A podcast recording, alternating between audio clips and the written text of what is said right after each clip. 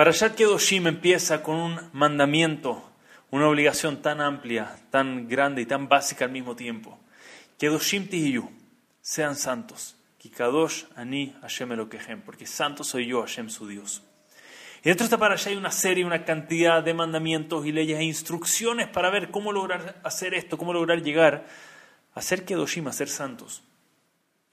Y uno de los mandamientos, mitzvot, obligaciones más comunes que conocemos, lo conoce el mundo entero, está dentro de esta parasha, pero está dicho en una frase un poco distinto a lo que comúnmente escuchamos. La obligación de honrar a nuestros padres. Hemos escuchado, Cabé de Tabija Betimeja, honra a tu padre y a tu madre. Pero en esta parasha la Torah dice algo un poco distinto, pero a la vez muy distinto. Dice, Ish imo veaviv tirau. Una persona debe temer a su madre y a su padre. Una persona a su madre y a su padre debe temer. Interesantemente, temor es algo que normalmente lleva una connotación bastante negativa. Yo creo que le pregunto a uno a cualquier padre o madre, ¿quieres que tus hijos te teman? Uno no quiere eso, uno al revés, quiere que un hijo tenga la cercanía, que siempre se atrevan a hablarnos, a decirnos lo que necesitemos. Pero la Torah nos dice que tiene que haber temor, tienes que temer a tu padre y a tu madre. Y sabemos que temor en el judaísmo tiene un rol gigantesco, porque tenemos este concepto que se llama irat shamaim, temor al cielo, un temor a Dios.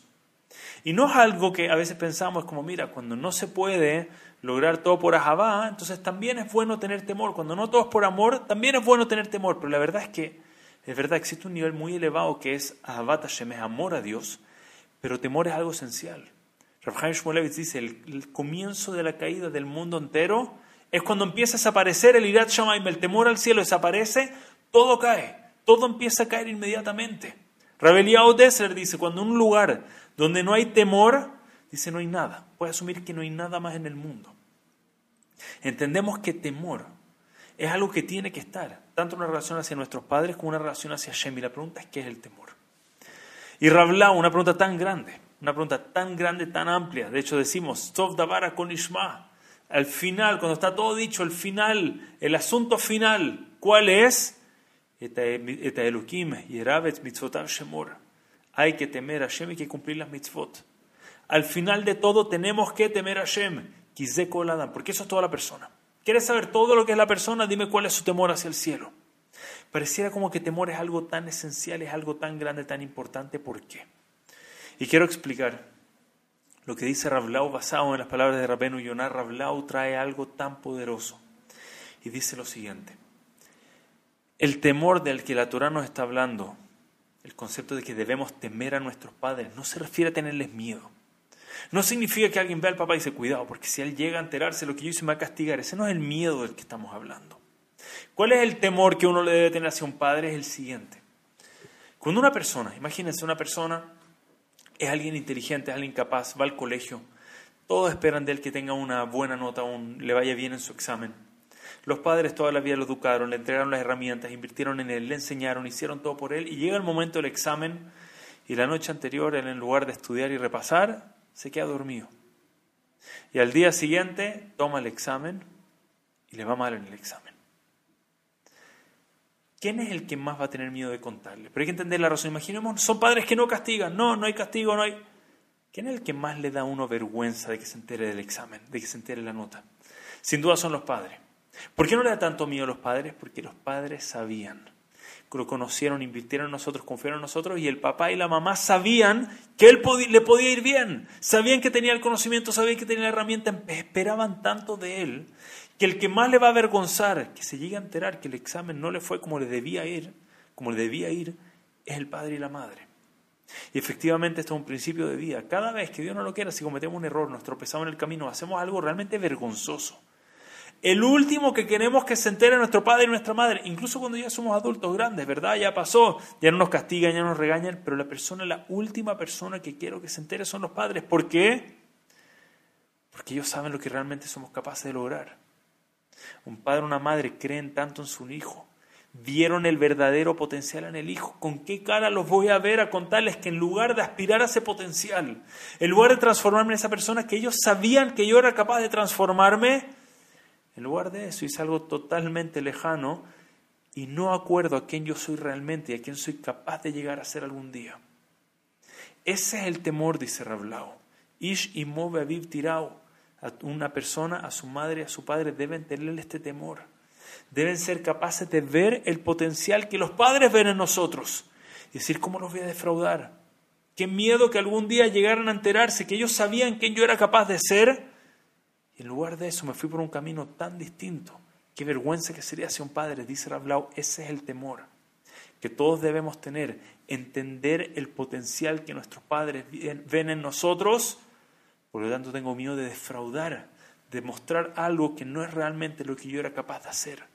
Dice, basado en eso, qué manera de entender la necesidad del temor, las palabras de Rabbi Dessler, de Rabbi Shmolevitz, de todos los grandes de Am Israel, lo importante que es Irat Shamaim, el temor hacia el cielo, en nuestras vidas, en nuestro servicio, en, nuestro, en nuestra vida como judíos. Entendemos que venimos a este mundo porque Hashem vio en nosotros un potencial inimaginable. Y qué vergüenza, ¿cómo algún día llego allá arriba y me preguntan, ¿y qué lograste en este mundo? Me dirá Hashem, la verdad es que, eh, no hice tanto, bueno, era solamente yo. ¿Cómo voy a decir eso? Solamente tú. Nosotros sabemos lo que Hashem espera a nosotros, las herramientas que nos dio, la cantidad de bendiciones, de privilegios. Vemos alrededor todo lo que tenemos, cuánto Hashem. Nosotros sabemos, o nos podemos hacer una idea, porque probablemente somos capaces de ir incluso más arriba de lo que pensamos. Tenemos una idea de lo que Hashem espera a nosotros. Sabemos lo que realmente somos capaces de hacer si realmente nos lo proponemos. Y ese es el temor a Hashem. Entonces, claro, uno tiene un miedo. ¿Con qué cara voy a ver a Hashem? Igual que a mis padres, si algún día Él me mandó a hacer algo tan importante y no logré eso, qué vergüenza, ¿verdad? Él confió en mí, Él me dio la herramienta, me dio todo. Es un principio, entender el potencial que Hashem ve en nosotros, que incluso más que el potencial que nuestros padres ven en nosotros. Por eso es el, famoso pasuk, cuando Moshe Rabbeinu se acerca al pueblo judío y da este tremendo recado de parte de Hashem. Veata Israel y ora Israel, ma Hashem me lo queja, Joel me imaj. ¿Qué Hashem pide de ustedes? ¿Qué tanto pide Hashem de ustedes? Kim Leirat Hashem lo queja. Solamente les pide temer a Hashem. Y sí, la frase sigue, pero es famoso que lo primero que Hashem pide a nosotros es temor a Hashem. ¿Por qué? ¿Por qué es lo primero? Porque de ahí sale todo.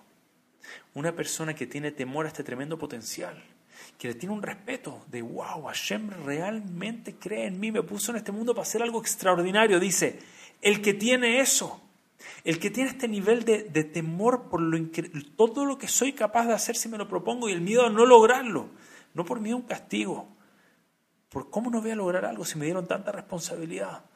Le Mashal, comparándolo con una persona que es capaz de, digamos algo, lograr conseguir una cura a una enfermedad terrible.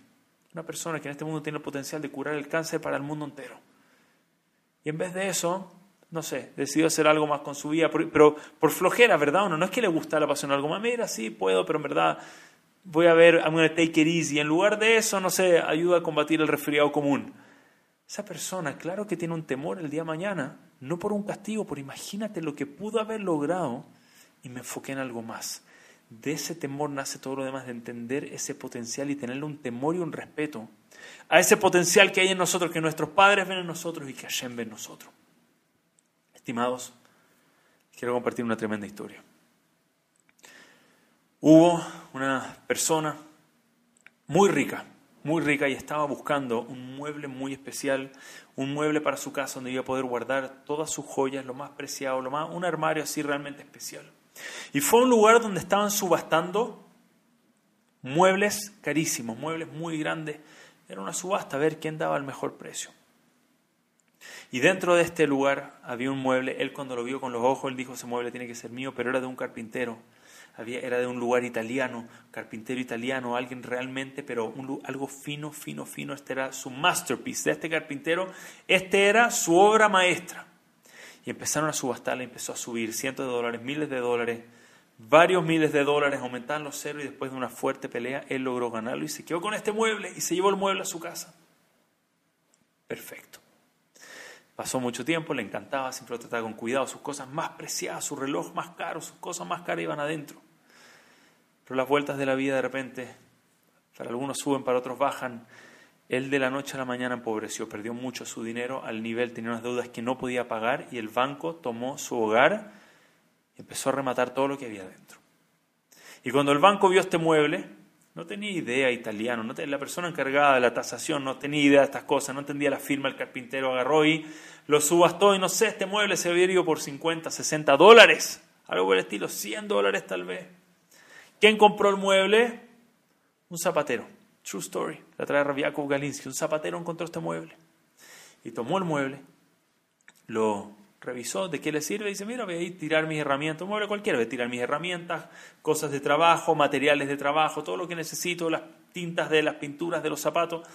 Y se llevó ese mueble, lo puso en su esquina y empezó a tirar ahí lo que sea. El mueble obviamente empezó a rayarse, empezó a ensuciarse, a mancharse. Era un zapatero, estaba, ponía las pinturas de los zapatos, todo el mueble se empezó a ensuciar. Y guardaba dentro clavos, tornillos, guardaba todo lo que necesitaba. Pasó un tiempo. El mueble se le rompió una pata, lo apoyó contra la pared. El mueble está tan maltratado después de un año, dos años. Y un día se acercó un cliente a comprar el mueble.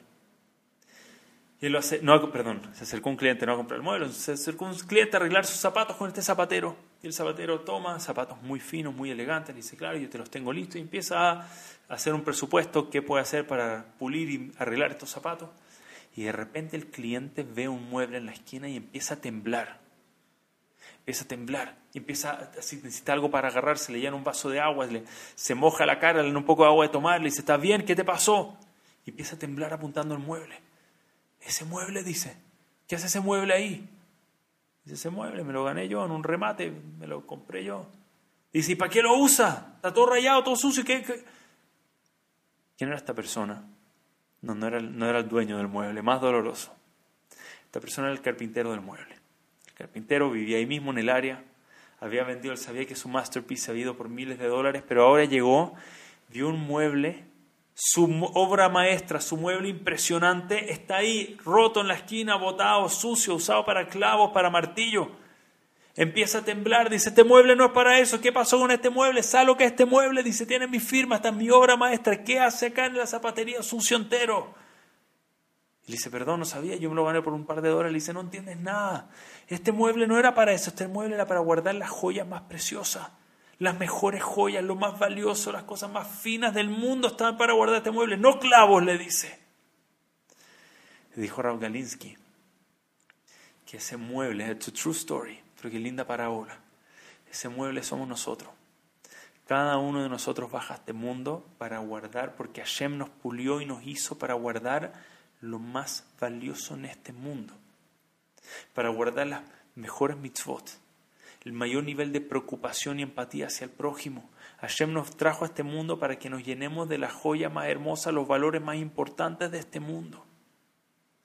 Y claro que cuando llega el carpintero, llega Hashem que nos diseñó y de repente nos ve y en lugar de joya, pensamos que venimos acá, está bien, para juntar un par de clavos, para ver, mira, a ver cómo pasamos, cómo vivimos día a día y a ver si logramos hacer una mitzvah en el lado.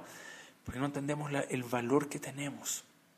Y eso es lo que nos dice Rablaum en esta para allá entendemos el temor que nos da, el miedo que nos daría defraudar a nuestros padres, porque ellos ven, ven el mueble que somos, entienden el lugar especial que hay en nosotros para guardar las joyas más preciadas del mundo. Y es más todavía lo que Hashem ve en nosotros. Eso ir a en temor hacia el cielo. ¿Cómo el día de mañana, con qué cara, qué vergüenza llegar donde Hashem? Nos hizo el mueble perfecto, pulido, con la firma de Él, puso su alma en nosotros, diciendo, anda a guardar las mejores joyas.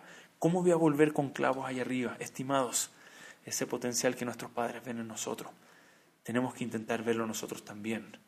Y entender que si eso es lo que nuestros padres ven, cuánto más es lo que Hashem ve en nosotros, tenemos que buscar ese potencial, creer en nosotros, ver esa belleza que hay en nosotros, esa capacidad que hay de guardar los clavos, los clavos, las joyas más preciadas del mundo, los diamantes más preciados, y asegurarnos de usar nuestra vida para vivir al máximo, para realmente lograr llenarnos de joyas, llenarnos de mitzvot, de buenas acciones de actos de gesed, de bondad hacia el prójimo, de mitzvot, de todo lo bueno en este mundo y que el día de mañana lleguemos allá arriba no con vergüenza, totalmente alegres y orgullosos. A veces cuando uno logra darle ese nájate, ese orgullo a los padres, conocemos el feeling, nuestros padres llevamos algo, le mostramos algo y están tan orgullosos de lo que ven, que, que toda la vida nuestros padres puedan ver eso, tener ese nájate, esa satisfacción, que los 120 años podamos ver ese mismo nájat en nuestro Creador, en Hashem, cuando lleguemos allá arriba con todos esos diamantes, que pueda llenarse de orgullo y de alegría de todo lo que logramos acumular y lograr en este mundo. Muchas gracias a todos. Shabbat Shalom Umeborah.